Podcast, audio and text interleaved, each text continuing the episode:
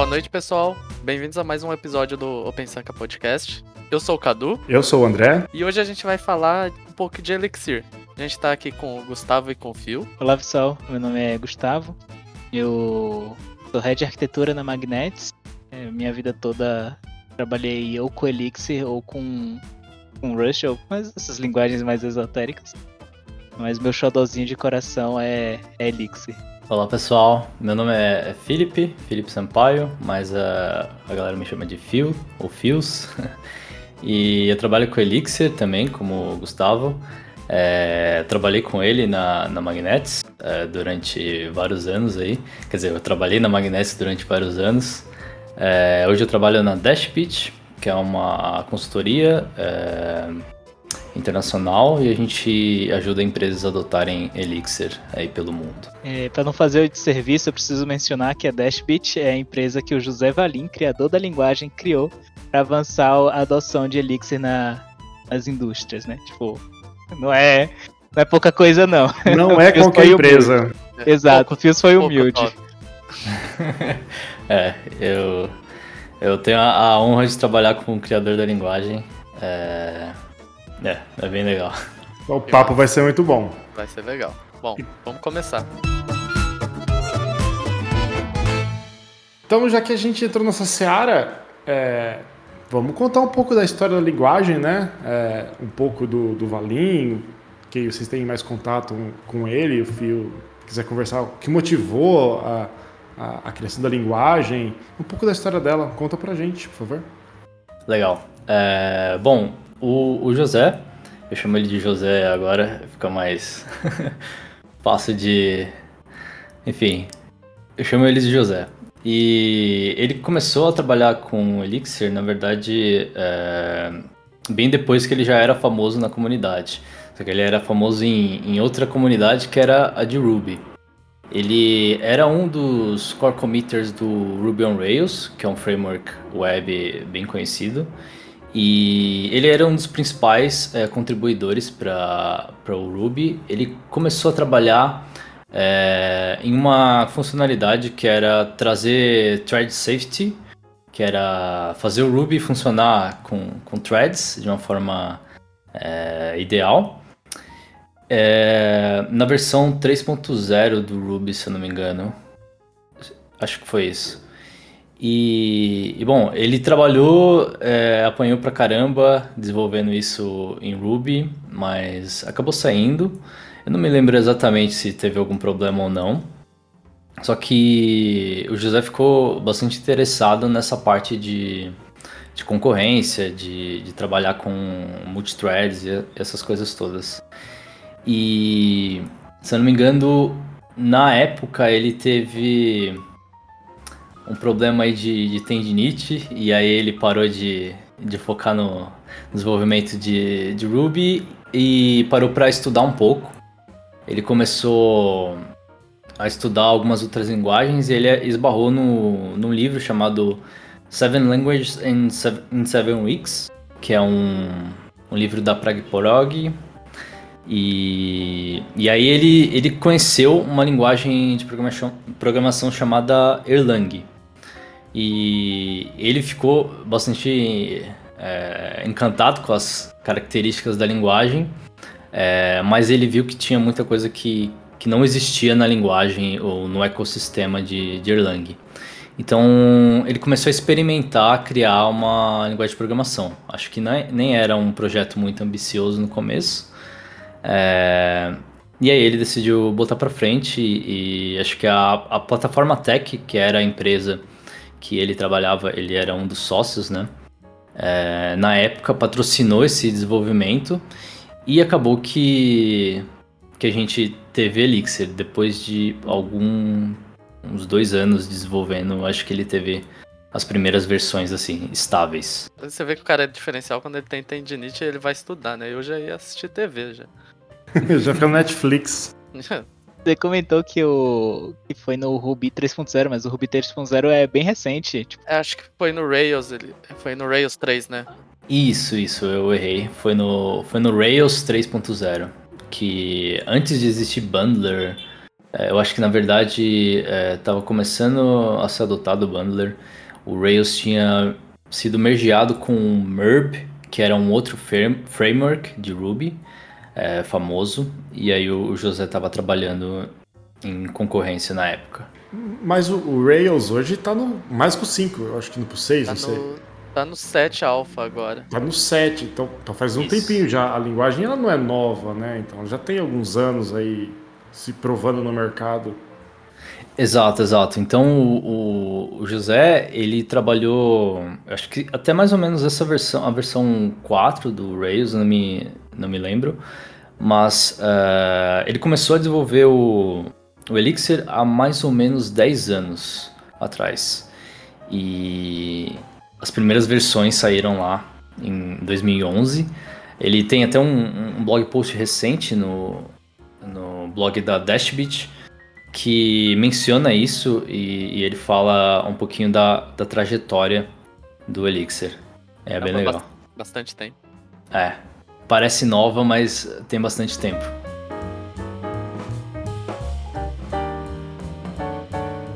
E quais são os use cases que vocês veem para a linguagem?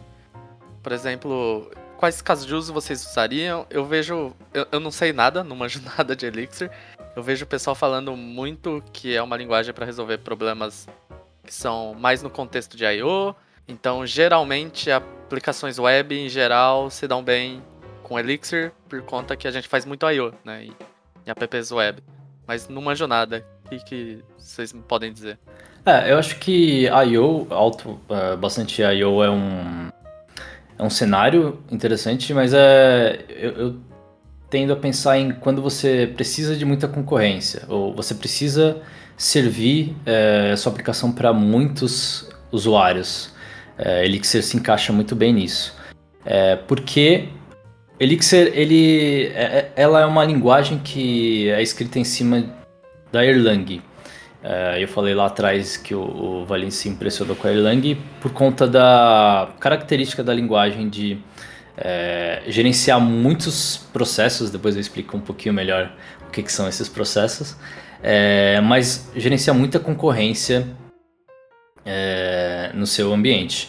E isso é porque Erlang foi feita para os servidores de telefonia de antigamente. Então, é, para vocês terem uma ideia, Erlang é, aí desde a da década de 80 e ela era a linguagem mais usada nos uh, roteadores de, de telefonia na Europa até alguns anos atrás. Então, é um sistema que é robusto e é muito tolerante a falhas, que é uma outra característica muito importante da, da linguagem. E aí o Elixir herdou essas características e aprimorou algumas coisas é, que, que você desenvolver em Elixir hoje é muito mais é prazeroso, eu diria, tem muito mais ferramentas para te ajudar do que desenvolver em Erlang.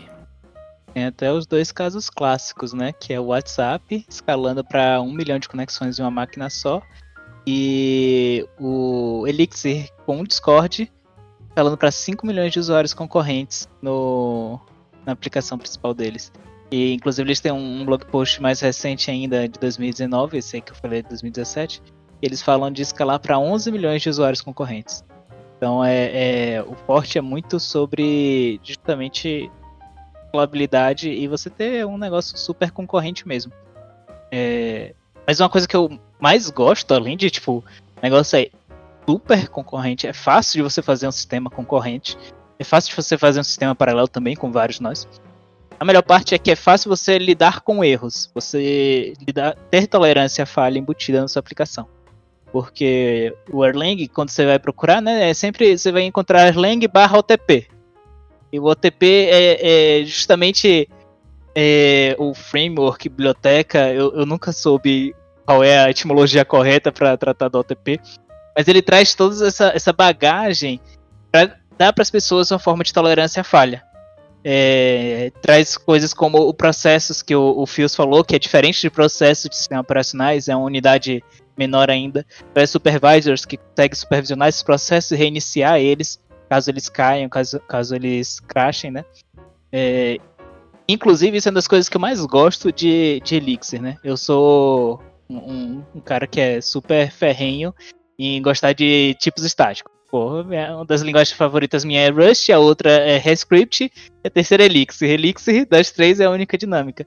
E por quê? Justamente por causa da segurança que a tolerância falha do Elixir traz. Dessas, de, dessas coisas que já estão built-in na, na, na, no runtime, traz pra gente, né? É, nessas linguagens estáticas eu conto muito com o compilador para me ajudar. Com o Elixir eu conto muito com o ATP para me ajudar. Deixa eu entender então uma coisa. A gente tem a, a Erlang, né? A, a, a, linguagem Erlang e a própria VM do Erlang, que é essa, essa obra-prima assim, que o pessoal de Telecom usa há muitos anos, como vocês estão falando, né?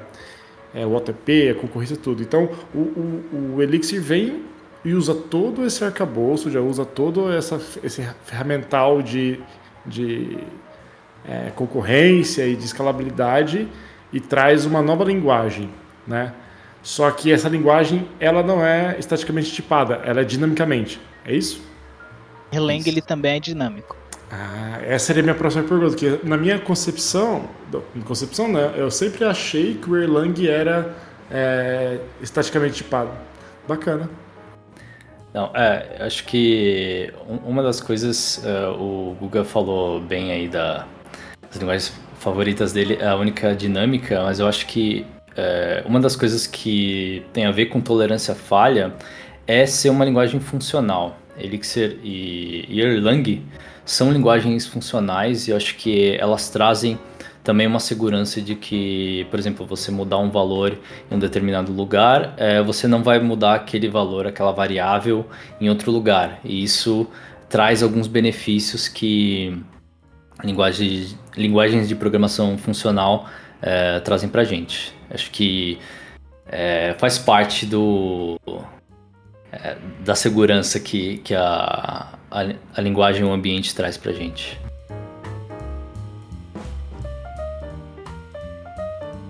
Então, puxando um próximo assunto, e que ainda tem a ver com isso, você falou justamente sobre o design, Phil, da, da, da linguagem ela, ela tem essa, esse paradigma funcional ou ela é multiparadigma, como qualquer linguagem mais moderna que está nascendo hoje em dia? Ela é exclusivamente funcional? É, ela é majoritariamente funcional. É, acho que ela não é uma linguagem puramente funcional. É, você consegue ainda ter desviar a, em algum, algumas coisas, por exemplo, imutabilidade. É, você ainda tem algumas coisas que você consegue é, trabalhar com mutabilidade dentro da, da VM do, do Erlang e, e, no Elixir. Então, é quase que inteiramente funcional. Ela não, não, ela não foca em, em ser multiparadigma. Eu diria que Elixir é um funcional pragmático. É, não um funcional puro. É um funcional business. Exatamente. E eu acho que é uma das linguagens funcionais mais fáceis de se trabalhar, porque ela ela não tem alguns conceitos mais complexos, como você vê no Haskell, por exemplo, é, e você não usa tantos os, tanto os termos, é, por exemplo, mônada, é, functor, essas coisas que geralmente quando alguém está te ensinando funcional, é, ela vai usar. É, mas é uma linguagem que é muito pragmática, como o Guga disse. Esse pragmatismo que a linguagem traz, é, ele tem muito esse viés do, do background Ruby, talvez, do, do Valinho, da, da galera que, que ajudou na concepção e no próprio design da linguagem? Eu acredito que sim. É, inclusive, a sintaxe da linguagem ela é levemente inspirada no Ruby. É, algumas pessoas vão é, reconhecer algumas coisas, é, mas eu acho que toda a filosofia e que vem do Ruby, tem no Rails também, é, de você ser pragmático e ter uma ferramenta que auxilia na produtividade da, da pessoa que está desenvolvendo, ela vem, uh, ela, ela, incrementa na, na comunidade Elixir e, e você vê que a gente tem mais ou menos a, a mesma filosofia. Assim. Tem algumas coisas que são diferem um pouco, é, mas no geral essa, esse pragmatismo vem sim da, da comunidade Ruby e Rails. Você fala que isso é exclusivamente do Elixir e não do Erlang. Por exemplo, esse não ser 100% funcional, esse esse pragmatismo. Então você fala que é mais do Elixir. Não ser totalmente funcional, eh, vem das duas. Eh, tem esses, essas ferramentas que você pode é, trabalhar com mutabilidade, como eu disse. É, mas o, pragmatismo e, e, toda a questão do estilo e design da linguagem, acho que é, Elixir tem muito mais disso. Você vai programar em Erlang, você vai ter um pouquinho de, de problema, porque a sintaxe ela é, ela é inspirada é, em Prolog. Não, não, sei se vocês já viram o código Prolog, mas é bem. Não fala estranho. mal de Prolog, não, é maravilhoso. eu, eu, ah, eu já tentei ler o código em Erlang uma vez e não consegui. É, então, é, a sintaxe é um pouco estranha para para quem programa, por exemplo, em Ruby, em Python, JavaScript. É, porque ela, ela vem de uma família de linguagens, é, a sintaxe pelo menos, de uma família de linguagens que não é tão usada no, no mercado, né? E eu acho que ele acertou muito bem em introduzir uma sintaxe mais amigável, é, bastante inspirada no, no Ruby, né? E, e, é uma sintaxe, eu diria que é uma sintaxe simples. É, a linguagem, eu acho que a complexidade de Elixir ela vem mais de, de coisas como o OTP, que o Google falou, é, e, e, você pensar em programar funcional, mas a sintaxe da linguagem é, é, é, bem simples, eu diria. Você falou do, do Erlang, realmente a sintaxe do Erlang, a gente tinha um projeto na empresa que era em Erlang, que rapaz, eu não conseguia nem mexer naquilo lá, cara, era, era muito difícil, é muito estranho. Só que o que era legal era você ver a VM. Cara, ele tinha. O projeto ele era um servidor DNS e tinha um uso de memória e CPU, tipo, constante. Era raro a gente ter pico de uso de CPU, de memória. Então a gente sempre conseguia ter uns alertas muito fáceis, ver quando alguma coisa estava errada. Porque ele não tinha esse. Essa, essa, essa movimentação de memória muito grande, igual eu vejo, por exemplo, em Ruby. Sim, sim. É, isso é, é graças a a BIM, né, que é o nome da máquina virtual Erlang, é, que é muito eficiente. Então, somado ao fato de, de ser uma linguagem funcional, é, ela usa pouca memória por questões de como ela lida com, com a memória, né? É, mas é graças a, a BIM. A gente falou que Elixir herdou bastante coisa de Erlang e Ruby. Eu, eu gosto de pontuar que Elixir herdou também as pessoas do mundo Ruby o tanto de rubista que virou alquimista não, não tá no gibi. Isso é... é... verdade, infelizmente a gente perdeu um monte de gente da comunidade Ruby porque foi muita gente pro, pro Elixir.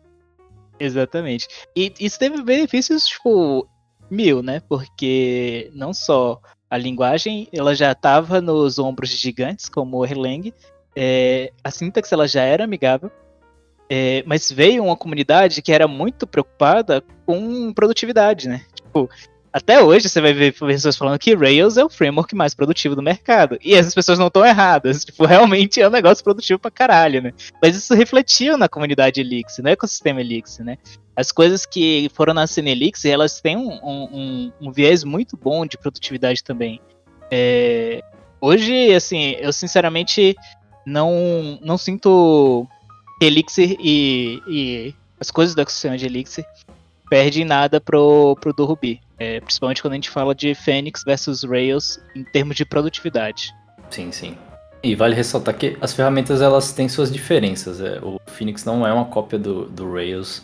É, elas são um pouco diferentes, mas eu acho que o objetivo de ser produ é, produtivo para a pessoa que está trabalhando é, é o mesmo. Tá, calma aí que eu fiquei um pouco perdido agora. A gente estava falando do, de alguns conceitos, né? Sobre o, a BIM, etc. A gente começou a falar do, do Phoenix, né? Que é, um, que é o framework para o Elixir, certo? Isso. Então, é o framework web do Elixir. Hum, Exatamente. Mas ele, ele é o equivalente Rails para Ruby, é isso? Exatamente. Ah, então toda linguagem tem o, o Top One Framework Web, né? o Spring no Java, etc. Beleza, bacana. Isso, isso. E, e até por uma questão de é, foco, uh, você só vai ver o Phoenix. É, não tem um outro framework muito famoso, assim como na comunidade Ruby você tem o Rails. É, no Python você tem o Django, eu não, não sei se existe mais algum outro famoso. É, na comunidade Elixir você vai ver o Phoenix como o principal framework web. Então eu acho que isso é a questão de foco da comunidade.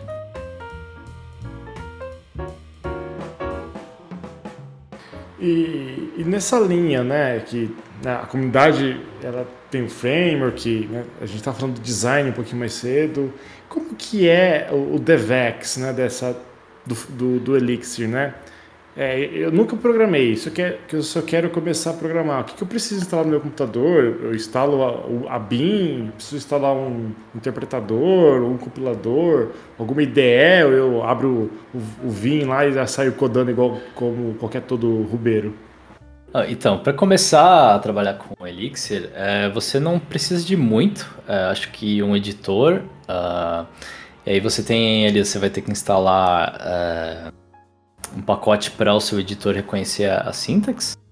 E a gente usa para instalar o Elixir mesmo, a gente costuma instalar com o ASDF, que é uma ferramenta de gerenciamento de versões. É, você come, consegue também instalar via o gerenciador de pacotes é, nas distribuições Linux ou o Brew no, no Mac.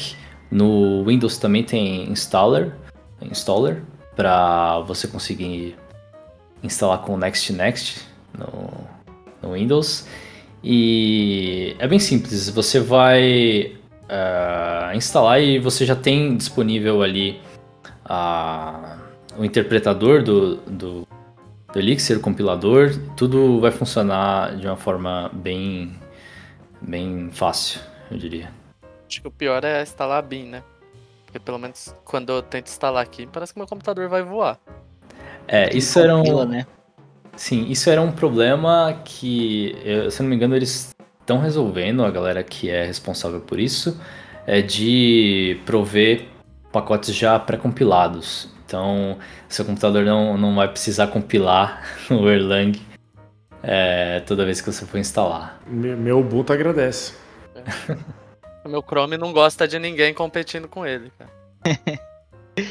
o, além, depois de instalar, uma coisa bem legal é que se você for no site oficial do Elixir, você já tem um Getting Started muito bom, né? Uma documentação que é, te fala o básico e você já consegue sair ali pelo menos mandando os if else dentro da linguagem, fazendo scriptzinhos bem básicos. Daí é verdade, eu, eu, pelo pouco que eu vi assim no de Elixir, a documentação é muito boa, cara. É, isso é um ponto muito forte. Acho que a comunidade como um todo é, foca bastante em documentar e, e, as ferramentas que a gente tem para documentar são muito boas. É, é, é como no, no, Python que você já tem suporte na linguagem para documentar ali. É, no Elixir também, e eu diria que consegue ser melhor, assim, o sistema de documentação do Elixir é bem legal. Lembro do, do doc test, cara, é, é, era incrível, é uma ferramenta Cara, eu, eu, eu realmente nunca vi em outra linguagem. E algo que eu acho incrível, que você escreve uma documentação já com casos de teste e ele roda isso daí no teste, cara. Isso é fantástico. É, isso, isso é simplesmente maravilhoso porque você garante que a documentação ela tá correta. Exatamente. Porque ela faz parte da CI. É, é. Isso para mim deveria ser pré-requisito básico de todas as linguagens daqui para frente, sabe? Cara, pra mim também, cara. Eu queria muito algo parecido no Ruby.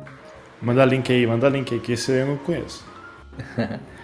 Ainda nessa linha, né, de, da nossa experiência de desenvolvimento, além do bom design, uma boa documentação, uma boa comunidade engajada, né, ferramentas de fácil acesso, né, um editor de texto, né, algum plugin ali para você é, ter uma síntese boa, né? É, o que mais vocês acham que faz do Elixir ter uma boa experiência de desenvolvimento, né? Igual o Google começou a falar de CI, né? É, existe alguma particularidade no Elixir ou não? Eu, eu pego o meu binário aqui que eu gerei no, no o meu artefato que eu gerei no final, meu software com Phoenix, e eu coloco isso no container e mando qualquer orquestrador de container rodar. Como que é? Como que eu coloco um produto, um software Elixir em produção? Eu vou, eu vou voltar um pouco na, na sua pergunta. Você falou, ah, CI, botar em produção. Eu vou, vou e antes, né? Tipo, rodar algo que vai para produção. A gente falou de instalar os binários, configurar seu, seu negócio, ver a documentação e vai direto para CI. Tem um, um, um, meio aí enorme, né? Porque eu sou ansioso, é... pô, já quero ir pra prod. é isso. Mas o parte de, de developer experience de, de Elixir é boa fim a, começo a fim, né? Tipo, end-to-end. É, não só é bom nesse, nisso que a gente falou, mais pra frente eu vou falar que é bom na CI também, é bom de fazer release também, mas é bom de você rodar algo que vai para produção. O, a gente falou aqui de OTP, de tá no, no, nos ombros gigantes, de você ter 5 milhões de usuários concorrentes, tipo, isso é o top do top, mas você não precisa saber de nada disso para ser produtivo em Elixir. Você precisa de, saber de nada disso para você fazer um, um, um, site em Elixir, uma API em Elixir, para você conseguir botar um produto em produção, é, um MVP bacana. Você não precisa saber OTP. Você pode saber o básico, mas você não precisa saber OTP. Então, a curva de aprendizado de Elixir, é, eu gosto de falar que ela é uma curva suave com um teto alto diferente em algumas linguagens, né? Tipo, Haskell tem um teto alto e uma curva, tipo, íngreme. Rust tem um teto alto e uma curva íngreme também. É, Python, aí tem um teto um pouco mais baixo e uma curva suave. JavaScript, teto baixo, curva suave. Elixir não. Curva suave, teto alto. Então, você começa, consegue começar a, a codar algo que vai para produção sem precisar saber todos os detalhes da, da linguagem todos, tudo que é que você precisa, precisaria saber para fazer um, um, Discord que recebe 5 milhões de usuários concorrentes. Você consegue fazer um seu sitezinho bonitinho é, e nem, nem se preocupar com isso. Eu gosto de dar um exemplo de quando eu comecei a aprender Elixir, né? É, eu estava trabalhando numa startup que fazia chatbot. E aí a gente resolveu fazer um live chat e fizemos um, um MVP usando Node.js e Socket alguma coisa, Socket IO, se não me engano. E aí, eu tava nessa pira aí de, de Elixir e falei, não, eu acho que esse é o use case perfeito. É um negócio de chat que tem conexões concorrentes e você vai trocar mensagens. É Elixir. Eu peguei o livro Elixir in Action, que é um livro maravilhoso sobre Elixir, e em um final de semana, na segunda seguinte, eu fiz o MVP usando Phoenix e Phoenix Channels e já tava em produção. Então, tipo, eu não sabia nada sobre o OTP, que é o que está em cima do Phoenix Channels. Eu não sabia nada sobre é, nós distribuídos de Erlang, que está também por detrás do Phoenix Channel, porque você pode fazer o Phoenix Channel é, se comunicar com vários nós. Sabia nada, sabia, tipo, linguagem básica de Elixir, trocar mensagem. É, Phoenix é o melhor framework que tem para web em Elixir. Tem esse negócio de Phoenix Channel, pronto, segunda-feira eu fiz uma aplicação que foi para produção. Então, tipo, o negócio ele é, é, é, é bem, bem redondo, né? É, e aí, entrando na questão de, de CI, é, toda linguagem moderna tem acompanhado um package manager, né? Rust tem o cargo, outras tem outras, Elixir tem um mix. E Qual que é o nome? Mix? Mix. mix. É, é, bem interessante, né? Tipo, os ah, tá. alquimistas tá. Elixir e mix, né? faz sentido ser um mix, verdade. Eu achei o trocadilho muito bom. e para você fazer um, um para você testar, né, você dá mix test. Para testar nas sociais, você põe seu código lá e roda mix test. É tão simples quanto isso, né? É... E aí entra ainda na, na, questão de experiência de desenvolvimento, os testes de Elixir rodam muito rápido. É, porque as coisas podem rodar em paralelo, né? Por padrão é paralelo, né? Exato. É, se você não quiser rodar em paralelo por, por, causa de alguma dependência externa, por exemplo, com o banco de dados, é, você pode explicitamente falar que aquilo ali não vai ser paralelo. É, então, o, o, o, tempo de execução dos testes é bem rápido. Até para ilustrar, como eu estou no computador da empresa, eu peguei o nosso projeto, maior projeto em Elixir e rodei um mix test aqui. E já já eu falo quanto tempo rodou. É, agora, a parte de release, Tô curioso. talvez o Fios queira falar um pouco mais, porque é uma coisa recente, né? O Mix Release veio no 1.8, 1.9, a gente tá no 1.12. Antes disso, é uma experiência um pouco mais é, complicadinha. O que, o Mix Release faz? Ele gera algum binário? Isso. É, o Mix Release, é, como o nome diz, é, ele foi feito para você fazer a release do seu software e aí você tem. Você consegue até ter um, um binário ali portátil que você é, joga no seu servidor e, e você vai conseguir rodar. Na verdade ele vai depender de alguns outros binários ali, mas você pegar a pasta e, e jogar no seu servidor de produção, ele vai funcionar. Então é uma forma agora padrão de, de, de, trabalhar com o deployment, né? Você vai gerar ali uma release, você pode fazer isso dentro do seu container, é, do Docker, ou uh, no seu CI, da sua máquina local, contanto que você rode apontando para o ambiente de produção. É, você pode pegar esse artefato que ele gera e botar no seu servidor e rodar. Então é bem legal. Antigamente isso era um pouquinho mais complicado, é, mas como o Guga disse, nas últimas versões uh, isso vem por padrão na, na linguagem. Eu rodei aqui o projeto, ele demorou um pouco porque teve que compilar. Mas foram 30 doc testes, 1015 testes rodando em 25 segundos. Top. E minha máquina ela nem é topzera, viu? é, eu experimentei aqui agora, eu, quer dizer, agora não, mas eu, eu troquei de processador e o meu processador agora tem 16 é, núcleos e ele roda os testes de uma forma muito, muito rápida, porque o Elixir vai usar todos os núcleos da, da máquina. Isso é legal. Abusado. Vocês falaram bastante sobre OTP. Vamos entrar um pouco a fundo nele. O que, que ele é, para que, que ele serve, como funciona e para que, que vocês usam ele. Beleza, é, OTP é um pouco abstrato o conceito. É, não é exatamente um framework, nem é exatamente a, a, a Erlang como um todo. São algumas coisas juntas. Então, OTP, é, você tem ferramentas juntas uh, de conceitos e. Enfim. O, o, principal conceito, eu diria, do, do OTP é a árvore de super, supervisão. E o que, que ela é, né? Ela é uma maneira de garantir que uh, as, os pedaços da sua aplicação eles vão conseguir ser reiniciados ou criados novamente caso haja alguma falha. Então, a árvore de supervisão ela, ela funciona mais ou menos como é, uma coisa que vai reiniciar ali seu computador se ele der um, um, uma trava, um, um pau. E meio que esse conceito de árvore de supervisão é o core da, da OTP.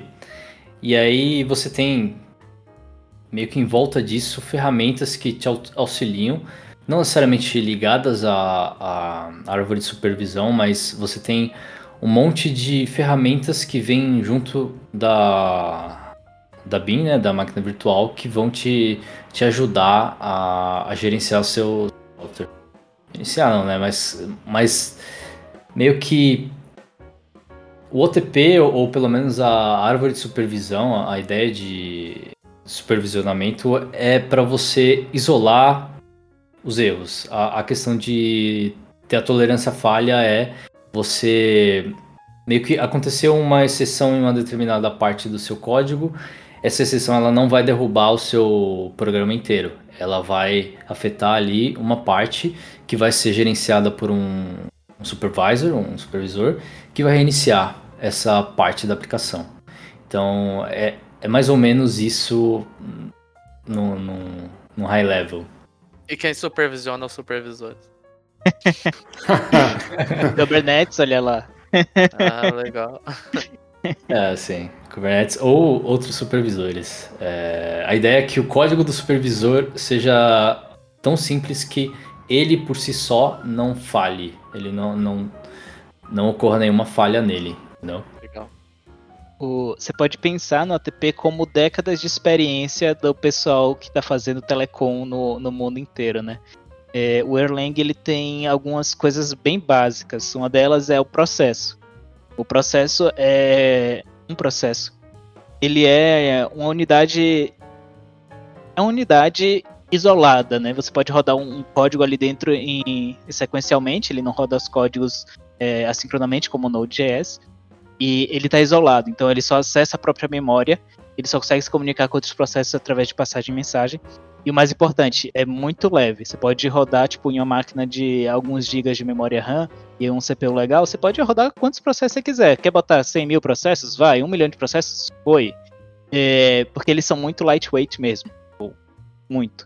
É, e aí, um outro conceito do Erlang é o, você poder monitorar um processo. Então, um processo morreu, o processo que está monitorando aquele processo recebe uma mensagem.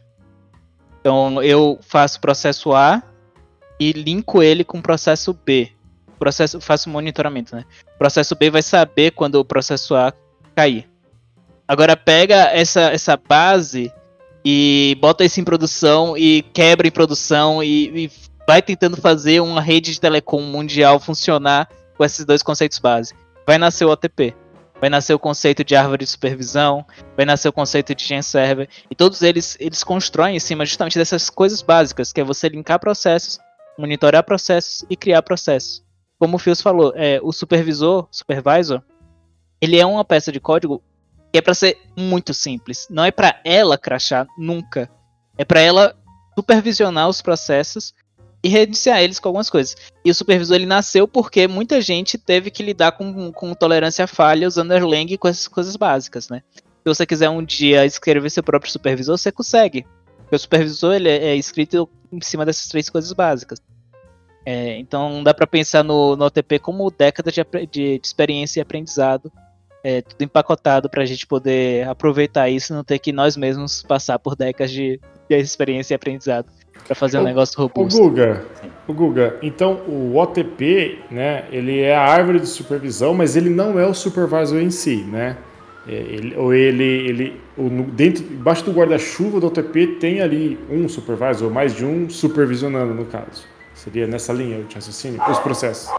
Dentro do OTP você vai ter é, eu vou, eu vou chamar o OTP de biblioteca e essas outras coisas de, de classes. É, fica mais fácil. Sem problema, Módulo. vamos abstrair pra galera poder entender. É, OTP, pensa no OTP como biblioteca e o supervisor como, como um módulo. É, o GenServer como outro módulo. É, na prática, no Erlang, eles vão ser realmente módulos, né? É, entendi, entendi. E o conceito de árvore de supervisão é só o, um uso do supervisor. Você usa um supervisor, você necessariamente cria uma árvore de supervisão. E aí você pode Sim. fazer a árvore ser como você quiser. Você pode botar um supervisor supervisionando o outro, pode botar processos dentro desse supervisor, ele vai ter, tipo, é só aqueles processos dentro dele. É, árvore de supervisão é o conceito de usar um supervisor. Mas quando a gente está programando, a gente programa os supervisors ou não? A gente usa não. alguns já prontos de, de, de bibliotecas, de, do mercado? Como que é? A gente usa o próprio módulo do supervisor para poder fazer o monitoramento dos processos que a gente escreveu. Então tá. a gente não escreve um supervisor, a gente escreve uma configuração para o supervisor. Ah, beleza. Tipo um manifesto para ele. É. Tem algumas, alguns projetos que escreveram seus próprios supervisors. O Rabbit MQ tem um módulo chamado Supervisor 2. Porque eles queriam ter backoff, eles queriam ter um, um retry mais, é, mais inteligente. E o Supervisor ele não propõe isso. Então o Rabbit MQ criou um módulo chamado Supervisor 2. Que reescreve o Supervisor e bota mais uns comportamentos a mais. Mas é raro você ter que escrever seu próprio supervisor. Muito bacana, raro. Bacana, Você falou outra siglinha que é GenServer. O que, que é o GenServer? O GenServer é, é uma outra pecinha, né? a gente tem um supervisor e a gente vai efetivamente escrever o nosso código dentro de um GenServer.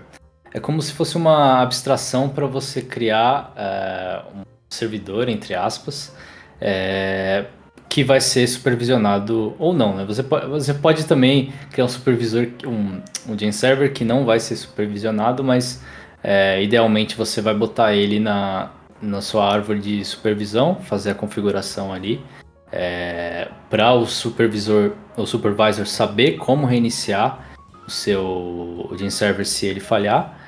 É, mas assim, no mundo é, nas aplicações normais ou nas aplicações web, é, é, é meio raro a gente ter que escrever um gen server na mão. A gente faz para algumas coisas uh, bem específicas que você não vai ter no framework.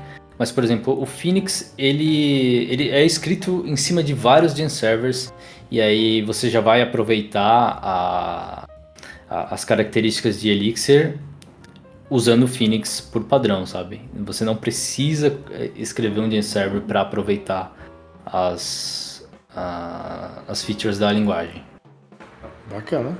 Cara, é, uma pergunta que eu tenho, eu, eu lembro de ter visto no Elixir algo sobre aplicações guarda-chuva, umbrella apps, que é um estilo de design que você pode criar seu projeto Elixir. Isso tem alguma relação com o OTP ou é apenas um estilo de design que ele vai criar seu projeto? Tem relação. É, é um estilo de design que ele é feito mais para favorecer a, a, sua organização de times ali. É, a, a, ideia é parecida com uma ideia de você ter trabalhar com microserviços, que é uma coisa otimizada para para sua sua organização, né? Como você trabalha na sua empresa com com os projetos. É, e a Umbrella App, ela meio que traz isso só que de uma forma que você vai ter uh, seu código ali num, num monorepo, né? Mas cada parte do seu código, cada aplicação, ela vai ser uma aplicação sendo supervisionada e ela vai viver ali junto com as outras aplicações. Então, ela geralmente vai ser deployada junto com, com todas as outras, mas facilita ali que você consegue ter um isolamento e você consegue definir a, as, as barreiras do seu sistema de uma forma mais fácil. Mas é um binário só, um, uma release só. É, geralmente é uma release só. Você consegue fazer separado, você consegue, é um pouquinho mais complicado, mas Legal. eu não vejo a galera fazendo separada. Legal. Você tocou no assunto polêmico sem querer. Sabia. Sobre usar Umbrella para organização de código, separação lógica, coisa, ou como um, um, um passo antes de microserviços. Isso aí é uma conversa muito polêmica. É, monorepo, Umbrella Apps, é. Cara, polêmico. eu olho o design ali de, na documentação, assim, bem por cima de Umbrella Apps, eu falo, cara, isso é muito bacana aqui, pra você conseguir isolar, não sei se é para isso, mas eu, eu usaria isso para isolar contextos de aplicações. Sim, sim, você pode.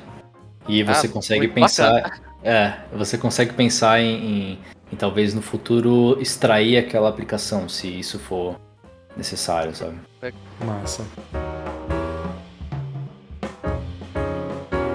Seguindo o nosso papo, né? Como que é hoje o ecossistema open source do Elixir, né? É, ele aproveita tudo que tem de open source da Erlang. Existe uma é, interoperabilidade, não sei nem se é essa palavra. Interoperabilidade. Isso, ou não existe essa interoperabilidade? Existe. Existe a interoperabilidade total. É, você consegue chamar funções Erlang a partir do seu código Elixir e vice-versa também. Vice-versa é um pouco mais complicado chamar código Elixir dentro do Erlang, é, mas você consegue, não é tão usual assim. E as linguagens. A, a, Elixir é feito em cima de Erlang, então você tem ali o compilador de Elixir, ele é escrito em Erlang. É, ele usa ferramentas do Erlang e você consegue ter acesso a toda a biblioteca é, de Erlang, todas as é, ferramentas publicadas em Erlang você também consegue acessar dentro do seu código Elixir, dentro do seu software.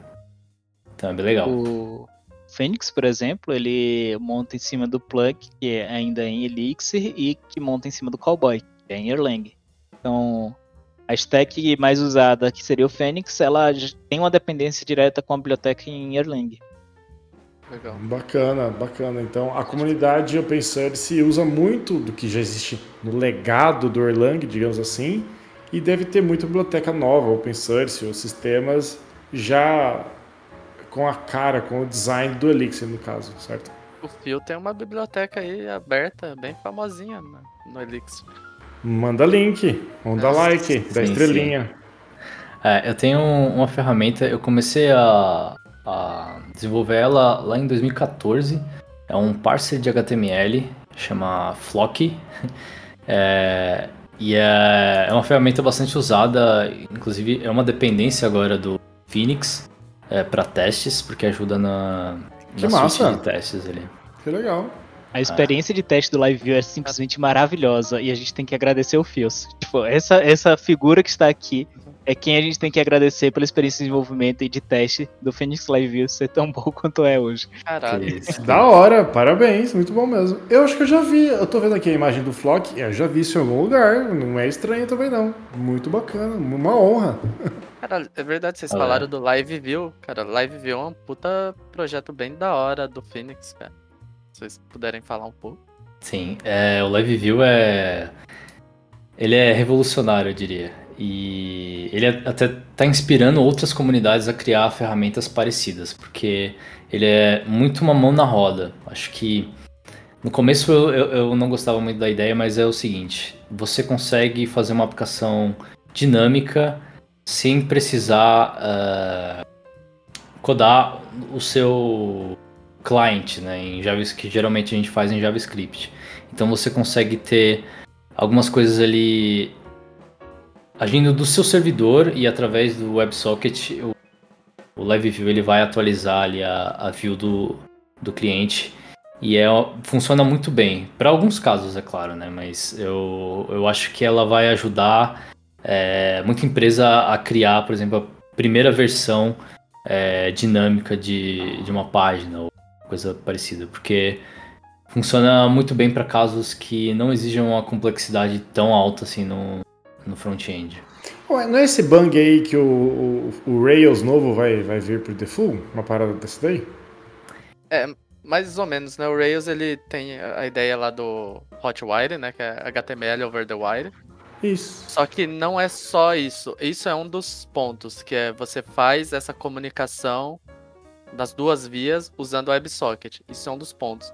Mas a ideia maior do over the wire é você fazer a comunicação, por exemplo, ah, eu cliquei num botão, no lugar de eu mandar um JSON e voltar um JSON, é, e eu fazer a atualização com JavaScript, eu apenas mando a request HTML padrãozão e e o Hotwire substitui a resposta que é HTML pelo próprio HTML. Você não precisa comunicar em JavaScript. A ideia é, é transmissão do HTML. Esse do Live View é um dos pontos que o Hotwire trouxe, que é, é até eu esqueci o nome, mas é você fazer esse WebSocket. Então o servidor atualiza o cliente sozinho. É, mas Nossa. ah, o, o Live View ele faz isso que você falou que o Hotwire faz também de ele vai atualizar automaticamente as partes em HTML da página. É, você não precisa fazer todo o trabalho de ah, encodar o payload em JSON, é, fazer o transporte e, e fazer o decode no, no front. Então, ele trabalha mais ou menos como o conceito do, do React, e eu imagino que o Hotwire também faz isso, que é ele trabalha com um, um DOM virtual e ele faz as diferenças do DOM é, e aplica na, na página. Então você acaba é, transmitindo muito pouco HTML, na verdade muito pouco conteúdo, né, pela, pela rede, então isso aumenta a performance. É bem legal. Bacana. Bacana, bacana demais. É, Muito bom. Eu tive a experiência de usar o WebSocket, eu não sei como é no Elixir, mas com o Ruby, cara, é bem problemático, porque cada conexãozinha ali que você tem um processo de Ruby, você usa muita CPU. Então, para você ter poucos clientes conectados num servidor, é uma experiência terrível, porque usava memória pra caramba, usava CPU para você usar o Action Cable, né, que é o WebSocket do Rails, tanto que existem projetos que você tira o Action Cable e você substitui por uma aplicação em Go que consome muito menos recursos, só que ela se comunica com o Rails. Como que é esse uso aí de, de recursos com o Elixir e WebSocket? Cara, é muito baixo. É, eu diria que Legal. Pe- Pela própria característica da linguagem, aquilo que eu falei de trabalhar para servir muitos clientes, trabalhar com alta concorrência, é, o uso de, de CPU, de memória, continua sendo muito baixo, mesmo com a introdução do, do Live View. Eu acho que é, é até muito doido, assim, eu, eu não, não parei para estudar a fundo como é que a, a LangVM faz, mas é, é muito doido o, o Live View ele é feito em cima dessas abstrações que a gente falou.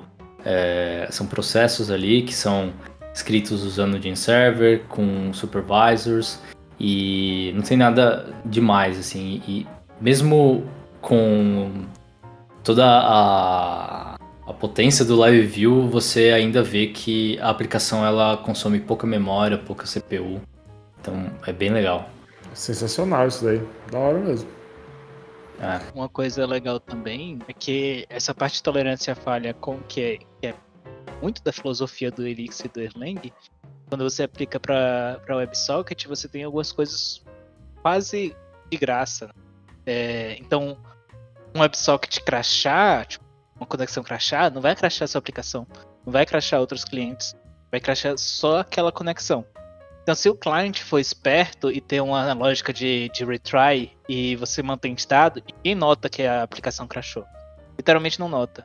Nesse caso do, do live chat que eu contei, que foi a primeira aplicação em Elixir que, eu fiz, a gente crashava, só que tipo, a gente mantinha alguns estados no banco de dados, é, mantinha alguns estados no, no client, o cliente crashava ele nem notava a gente bufferizava as mensagens do cliente, né? Mostrava que estava bufferizado, não tinha sido enviado. Então, se ele crachasse, o negócio, ou, as mensagens bufferizadas eram enviadas depois, não, tipo. Nem aí que crashou. Nenhum Nossa. outro cliente é afetado. Simplesmente você, seu processo crashou, o cliente é um pouco esperto, bufferiza a mensagem, faz retry, envia de novo e, tipo, ótimo, lindo, perfeito, maravilhoso. Da hora, hora mesmo.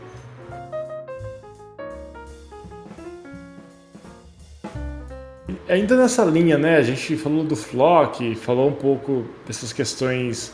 É, a gente colocou um pouquinho o, o pé na água do Ruby, né? É, e do Rails.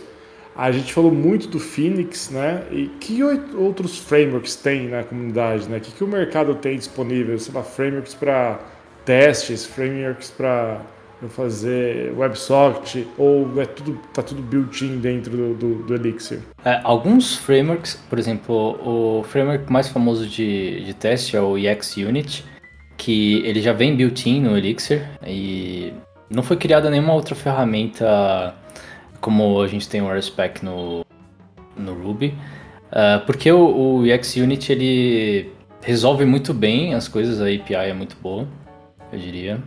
E bom, de outros frameworks, a gente tem também na comunidade um, uma vertente bem interessante de uh, dispositivos embarcados. Então você tem um framework chamado Nerves, onde você pode escrever ali um, um código Elixir e deployar em um Raspberry Pi ou um BeagleBone, que são computadores bem, bem minúsculos, né? E você consegue ter ali um, um software robusto rodando de forma eficiente. Da hora. Uh, outro framework tá tá nascendo agora chama Membrane. É um framework, ele é exclusivo para você trabalhar com aplicações onde você vai fazer aplicações de áudio e vídeo, como o Discord ou como o Zoom. É, é um framework que está nascendo ainda, é bem novo. E... Mas só que tá, tá ganhando popularidade aí.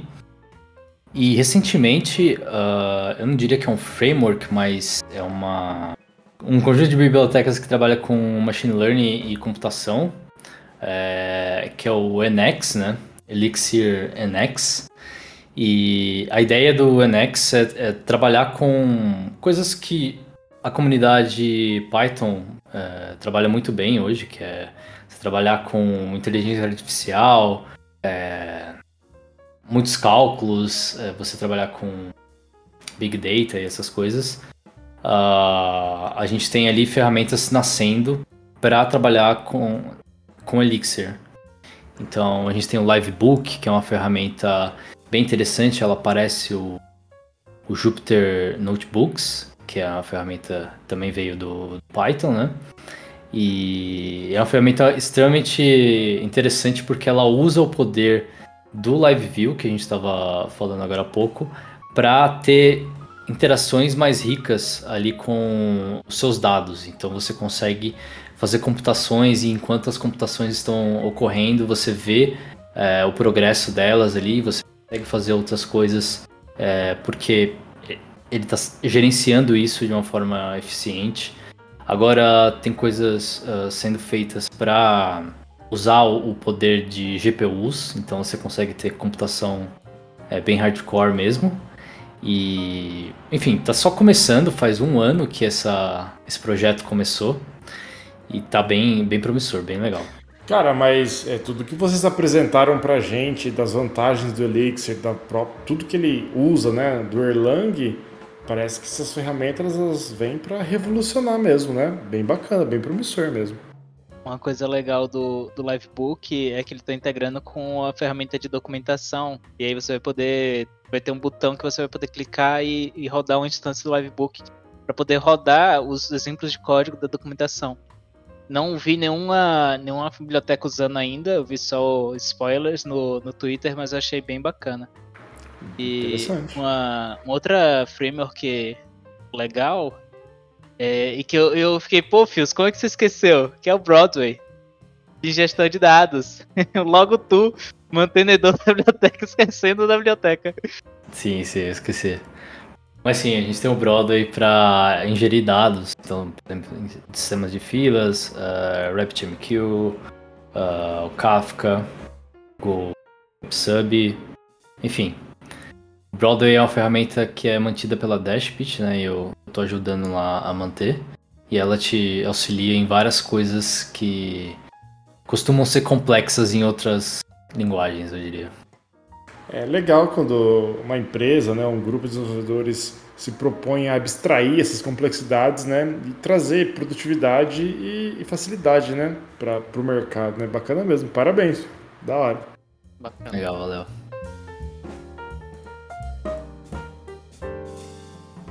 Cara, e o que, que vocês acham do mercado com Elixir? É, acho que já teve algumas discussões no OpenSanka, inclusive tem amigos que falam, ah, tá difícil achar dev Ruby, pessoas para trabalhar com Ruby, pensei em Elixir, mas seria tão difícil quanto. o que, que vocês falam? O, uma coisa do, do Elixir, eu acho que a área inteira de tech tá sofrendo com isso, mas Elixir ainda mais é que você tem muita gente procurando pessoa sênior e poucas pessoas procurando gente júnior.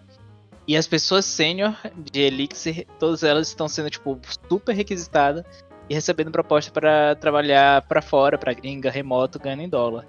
É... Então, se você já entrou no Elixir, se você já está com alguma experiência, é, é um mercado maravilhoso. Você vai mandar currículo ali para algumas empresas, todas elas vão te chamar, você vai conversar e receber proposta em dólar. Agora, se você está entrando no mercado, você é júnior, é um. É, é, meio difícil, complicado. Você vai ter que labutar muito ainda.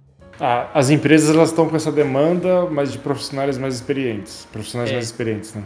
E aí, uma coisa interessante que, que rola é que empresa brasileira que não consegue concorrer com, com um dólar tem contratado pessoas sêniores que conseguem migrar para Elixir, em vez de contratar pessoas sêniores em Elixir. Mas ainda pra assim mim, é. devia ser o padrão, cara. É, Exatamente. Programa e resolve problemas, né? Não, não importa a linguagem. Se ela quer trabalhar com, com isso. Mas Exatamente. Mas isso ainda não soluciona também o caso do, da pessoa júnior, né? Para pessoas júnior, esse mercado ele é complicado. É, exatamente. Eu acho que a solução é treinar as pessoas no time, é, não esperar que a pessoa saiba Elixir, né, pra, pra entrar no time e treinar, é, porque eu acho que tem alguns investimentos que a gente faz que, que se pagam muito fácil, né? Tipo, acho que a, a pessoa ela vai, ela vai gostar de estar tá aprendendo ali com a empresa e, e, a empresa vai se beneficiar bastante disso no futuro, eu diria. Uma, Aí eu já tô falando mais pra, do ponto de vista de empresa do que de pessoa que contrata outras pessoas, que do ponto de vista de alguém que procura novas vagas. Mas uma das vantagens que a gente da área de tecnologia pode usar a nosso favor na hora de contratar é contratar pessoas remotas. É, se você sai do hub São Paulo, Rio de Janeiro, BH e Santa Catarina, que é onde está mais os polos tecnológicos, você encontra muita gente boa, muita gente boa mesmo. É... E essas pessoas elas só não receberam ainda a oportunidade. Eu gosto de falar que talento ele é uniformemente distribuído, mas oportunidades não. Então, tendo dificuldade de contratar, uma das, das abordagens é você partir para o remoto. Contrata uma pessoa no Acre que não, não vai ter como entrar no mercado de São Paulo. A pessoa com certeza é, vai ficar feliz trabalhar com a linguagem massa como, como Elixir e receber a oportunidade de estar tá recebendo um salário top tier de São Paulo, né? É, você vai conseguir ser mais competitivo conseguindo contratar mais pessoas. Treinar essas pessoas, né? Concordo, concordo, demais, concordo muito. É, concordo. E, e eu adicionaria, eu diria que uh, o mercado internacional está tão aquecido e procurando uh, pessoas do, do Brasil, não só do Brasil, mas eu acho que os gringos gostam da gente por algum motivo. E eu acho que se as empresas daqui não estão aproveitando e contratando remoto, eu acho que elas vão perder para as empresas de fora. Com certeza. É, já está acontecendo isso já. Agora falando não do ponto de vista de quem contrata, mas de quem quer ser contratado, é, se você já tiver experiência, é, procure empresa brasileira. Porque a empresa brasileira está com dificuldade de contratar pessoas que já têm experiência com Elixir. Então, se você tem alguma experiência em qualquer linguagem, é, você pode pegar falando, eu vou aprender essa linguagem, e o pessoal vai falar, perfeito, vamos. e Sim. se você não tem experiência na tech, você não tem experiência com, com a linguagem Elixir, é, procura empresas que estão dispostas a treinar. É, tenta não cair na armadilha de entrar na empresa que espera que você já saiba, é, porque senão pode, pode entrar na espiral negativa para você. Bacana. E hoje a empresa que vocês trabalham estão contratando? Como é que tá o, o, com certeza, né? Qualquer, toda empresa de TI hoje em dia está é, contratando. Toda empresa de TI está contratando, real. A gente está é. com vagas abertas. É, na MAG a gente contrata pessoas que, que têm menos experiência e que estão querendo muito é, é, aprender Elixir. Das últimas três contratações da vaga de Elixir, especificamente, as três foram pessoas júniores. É, a gente tem, tem disposição em treinar essas pessoas, em aprender com elas. É, mas estamos com vagas abertas, não só em Elixir, como você disse. Estamos com vagas abertas em todas, todo o stack da Magnet. É... E é isso. manda link. Ah, manda e link. Um, um, detalhe. É... A Magnet ela paga o salário top tier de São Paulo e é 100% remota. Então, se você não é de São Paulo, quer um salário de São Paulo. é, muito bom. Bacana. Recomendo a Mag. É... E na Dashbit a gente abriu uma vaga, é meio difícil de abrir vaga é, na Dashbit. É um time pequeno, mas a, a gente abriu uma vaga agora para trabalhar com open source e trabalhar é, exclusivamente com open source, né? É, nessas ferramentas que eu falei que tem a ver com, com computação, o Elixir NX, que tem a ver com computação e inteligência artificial e essas coisas que é, são bem complicadinhas, mas são bem, bem legais. E a gente pode deixar o link da vaga ali. Muito bom. A gente vai divulgar, deixar nas descrições os links das vagas e depois divulgar nas nossas redes sociais do Pensando.